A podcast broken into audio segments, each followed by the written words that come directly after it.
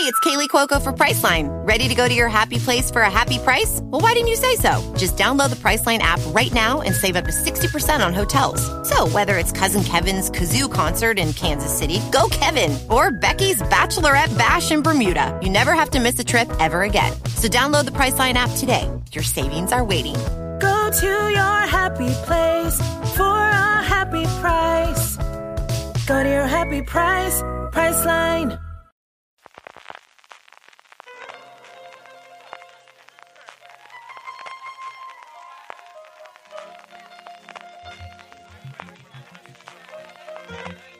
Estás escuchando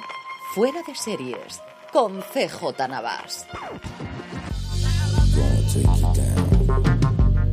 Bienvenidos a Streaming, el programa diario de Fuera de Series en el que un servidor, CJ Navas, te trae las principales noticias, trailers, estrenos y muchas cosas más del mundo de las series de televisión. Edición del martes 20 de septiembre y, poquísimas cosas, de verdad que en cuanto a noticias, no sé si todo el mundo estaba viendo el funeral de Isabel II o qué ha pasado, pero hacía mucho, mucho tiempo que no recordaba un día con tan pocas noticias. Eso sí, alguna que otra tenemos, tenemos también trailers, tenemos los estrenos del día, tenemos la buena noticia, vamos a ir con todo ello, pero antes de todo eso, permitidme que dé las gracias a nuestro patrocinador de hoy, que es BP. Y es que BP vuelve a tener grandes noticias para todos los conductores. Cuando vayas a repostar tendrás un ahorro de hasta 40 40 céntimos por litro en la península y Baleares y 35 céntimos por litro en Islas Canarias. Como siempre es una gran ayuda y en BP van un paso más allá porque ahora incluyen una promoción increíble. Regalan mil repostajes al día de 40 euros a todos los que llenemos el depósito con 30 litros o más. Sé que muchos tenéis ya instalada la aplicación gratuita Mi BP en vuestro móvil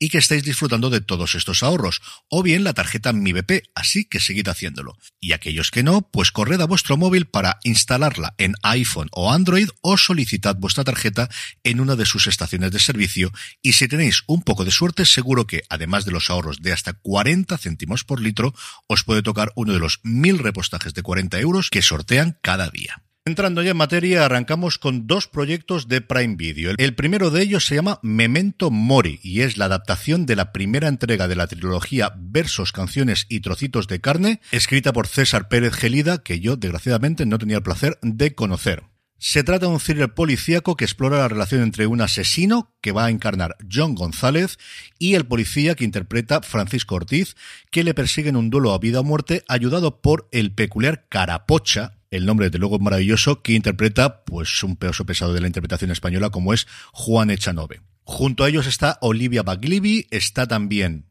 Fernando Soto, Juan Fernández y Carlota Baró en una serie que va a tener seis episodios de 45 minutos en esta primera temporada, porque si hay tres novelas, entiendo que esta la idea será adaptar desde luego las tres, y estará producida por una de las grandes productoras independientes, o ya no tan independientes españolas como es Zebra Producciones. La otra es una docu-serie del mundo del deporte, que sabéis que Prime Video se está especializando en ello, la serie no tiene nombre todavía, tampoco tiene fecha de estreno, lo que sí tiene es protagonista al que se va a centrar, que es ni más ni menos que Marc Márquez. Tendrá cinco episodios que recorrerán a través de imágenes y entrevistas inéditas las diferentes historias de superación que marcaron a Marc Márquez en este último año en el que el ocho veces campeón del mundo tuvo que decidir si se sometía a una operación para vivir la última oportunidad de seguir siendo piloto o colgar el casco y retirarse del motociclismo de élite.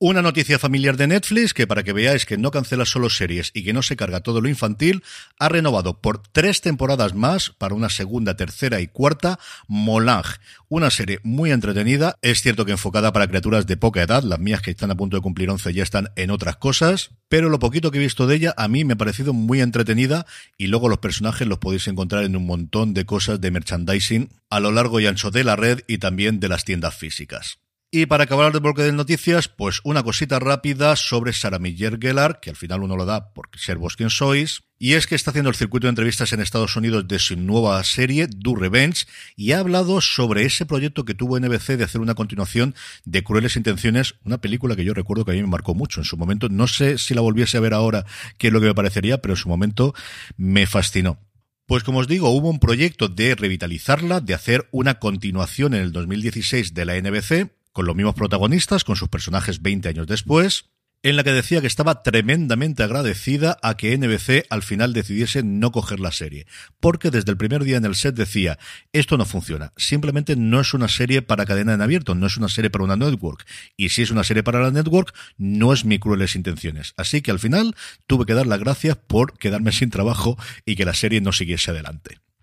desde luego no hay como tener perspectiva y tiempo para sincerarse que al final es que era trabajo. O sea, en fin, estas cosas. Hoy es martes y como todos los martes os traemos el top 10 de series de Just Watch, esta plataforma y aplicación que al final nos facilita saber en qué cadena, en qué plataforma se emite una determinada serie o película y también ahora deporte. Poco a poco sabemos que el streaming va haciéndose también con el deporte. Y tenía curiosidad por ver este top 10 para ver el efecto que podía tener, por un lado, el fallecimiento de Isabel II y sobre todo el efecto de los semi, que ya sería después de una semana de darse los semi. Y ha tenido efecto, ya os digo yo que sí. En el puesto número 10 se encuentra Better Call Saul, que sigue todavía ahí aferrado al top 10 mucho, mucho tiempo después de terminar ya la emisión de la serie por completo. En el 9 nos encontramos la primera serie que ha tenido ese efecto Emmy, que es Dopsic, historia de una adicción, que así es como formalmente se llama la serie en España, que se puede ver en Disney Plus. Ya sabéis, lo normal cuando se emite una serie en Hulu en Estados Unidos es que aquí la veamos con mucho más tiempo de retraso, eso sí, de lo que a mí me gustaría dentro del canal Star, dentro de Disney. Al 8 va directamente Cyberpunk Edge Runners, la serie de Netflix en el universo del videojuego. En el 7 se planta Succession y en el 6 haciendo un combo, al final las dos ganadores del Emmy respectivamente de drama y de comedia, Ted Lasso a la espera de la tercera temporada, como os comenté largo y tendido ayer en el programa. Directamente al 5 va Salvar al Rey, esta miniserie de tres episodios de HBO Max sobre la vida, obra y milagros de Juan Carlos I. En el 4 se encuentra El cuento de la criada, que desde luego parece que el fenómeno, a menos efectos de crítica, se ha bajado mucho, y al final son muchas temporadas, evidentemente, con esta quinta, pero al final, pues para que veáis, la gente la sigue viendo y la sigue valorando. Hasta el 3 baja La Casa del Dragón y también baja por primera vez desde que se estrenó, que siempre había ocupado el puesto número 1, El Señor de los Anillos, Los Anillos de Poder,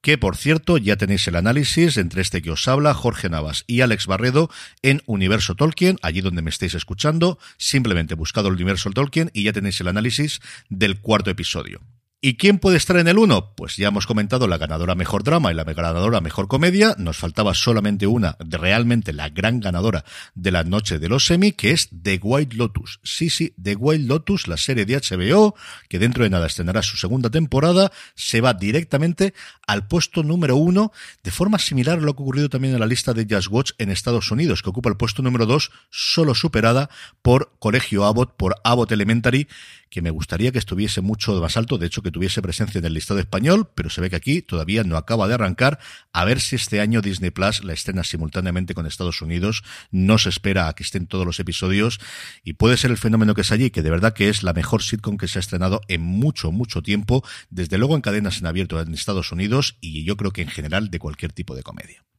En cuanto a trailers, pues hoy la cosa va de vampiros. Por un lado, AMC ya ha mostrado el primer tráiler largo, extendido, no el teaser que tenía hasta ahora, de entrevista con el vampiro de Anne Rice, porque a todas las adaptaciones de The Anne Rice la van a poner esta coletilla. Deciros que en el tráiler vemos mucho a Louis, vemos mucho, mucho, mucho a Lestat, vemos también a Claudia, un personaje principal importantísimo y aterrador. Yo lo recuerdo cuando leía la novela, que de verdad era el que más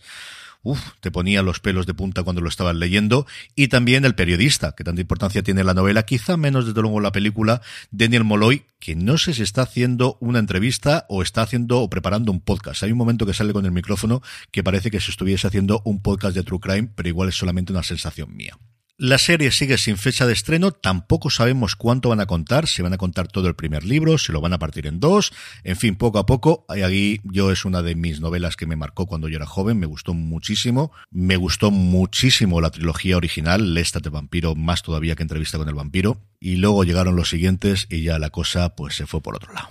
Y el otro tráiler de vampiros que tenemos es el de Déjame entrar, como se llamó aquí la adaptación por dos veces de la película de la novela original sueca de Let the Right One In. Una adaptación con muchas libertades, aunque la premisa original, que es una niña de 12 años que se convierte en vampiro, sigue presente. En este caso, su padre se traslada a Nueva York para buscar, por un lado, cómo alimentarla de sangre humana con la mínima posible y, por otro lado, intentando buscar una cura a aquello que provocó su vampirismo. Un elenco encabezado por Damian Bishir, que es un actor que a mí me gusta mucho, lo descubrí en su momento en Wiz y luego en la adaptación americana del Puente estaba sobresaliente. Y en el tráiler tenemos un par de caras conocidas también, como Grace Gummer, que vuelve a la televisión, y luego Zelko Ivanek, aunque parece que su papel va a ser bastante secundario, por lo que he podido leer en IMDB. En cuanto a estrenos, empezamos con filming, como suele ser habitual todos los martes. La serie se llama La Lección, una discusión política entre Amir, un profesor de 43 años, y Lian, una estudiante de 17, se convierte en un conflicto emocional que estalla más allá del aula.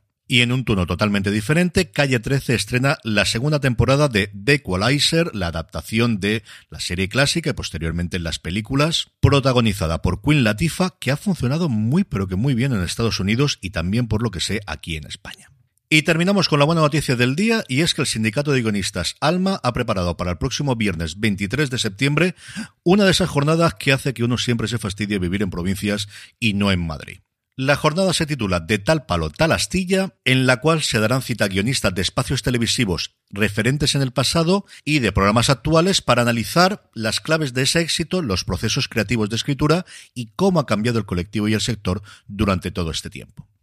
La conductora de la jornada será la periodista Sandra Daviu y tendrá tres partes. Una primera mesa llamada Actualidad Humor, en el que se contará con las guionistas Julia Gil de Caiga quien caiga y Nuria Roca de Sé lo que hicisteis, junto a Irache Fernández de Velasco y Estefanía Losada, guionistas de El Intermedio y Zapeando, respectivamente. Si esta me gusta, ¿qué os voy a decir de la segunda? Formatos de éxito, el público manda que se centrará en espacios televisivos memorables para la audiencia. Luis Murillo, que fue guionista del 1, 3, y Carmen Ayué de El Diario, continuación del célebre Diario de Patricia, reflexionarán sobre los antecedentes y diferencias de estos programas con los actuales, que vendrán representados por Carlos Torres, guionista de First Dates, e Isabela Ranz, que trabaja en Mapi y en El Cazador. Y por último, la jornada se cerrará con Así se escribe Saber y Ganar, donde los guionistas Aram Bonmatí y Mireia Uribe Salgo se encargará de contar pues, cómo funciona el concurso que acaba de cumplir 25 años en emisión.